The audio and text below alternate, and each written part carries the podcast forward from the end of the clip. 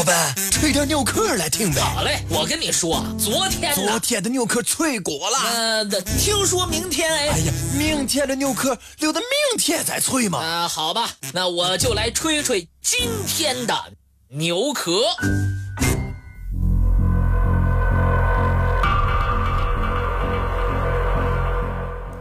公元前二百一十年。被称为千古一帝的秦始皇，死于他第五次东巡的途中。秦始皇死于何因呢？史学界有两种截然不同的观点：一种说他死于疾病，另外一种说他死于非命。持死于疾病说的人认为。秦始皇早年患过结核性脑膜炎，后来又得了癫痫病，并且经常发作。公元前二百一十八年，秦始皇东巡时，在阳武博浪沙遭人行刺，身后的一辆副车被刺客用重锤砸得粉碎。随后。又发现了刻有秦始皇死而地分的陨石，和出言今年祖龙死的仙人。秦始皇很迷信，这些现象使他感到恐惧不安。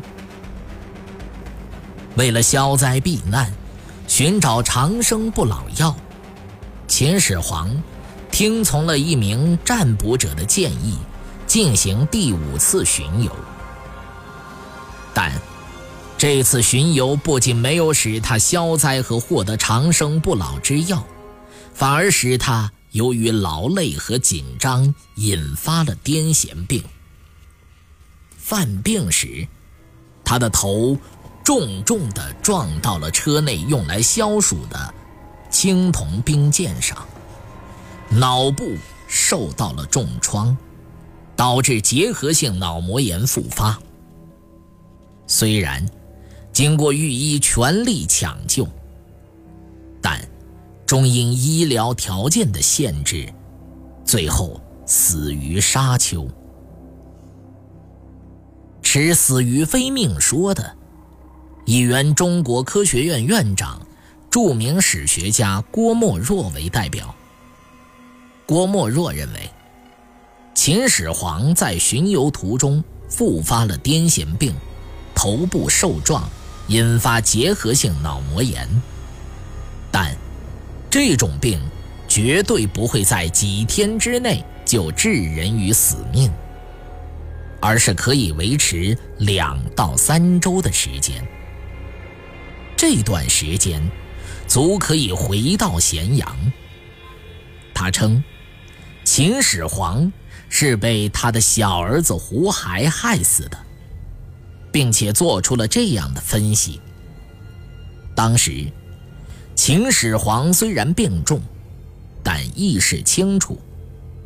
为了稳定秦王朝，他亲笔写下了传位长子扶苏的木简遗诏，让赵高派人送给远在上郡的扶苏，而赵高。却与李斯密谋传位给胡亥，并且将遗诏改为赐死扶苏蒙恬。但当时他们害怕秦始皇再次醒来，所以并没有敢立即将篡改的遗诏送出去。可当他们第二天去看秦始皇的时候，发现秦始皇。已经死去多时了，右耳流着黑血，身子也都僵硬了。郭沫若认为，这是胡亥害怕夜长梦多，担心赵高、李斯发生动摇而需要下的毒手。很可能是将一根长三寸的铁钉从秦始皇的右耳钉入老奴之中，致其死亡。而这事儿，李斯和赵高事先并不知道。这两种观点至今尚无定论。不过，人们对解开此谜充满了信心，因为据考察，秦始皇陵没有受到破坏，秦始皇遗体还在，而且墓中大量水银形成的水银蒸汽对遗体有冷凝防腐作用。待秦始皇陵发掘之时。不仅秦始皇的死亡之谜可以解开，而且还能够看到秦始皇他的墓葬的概况。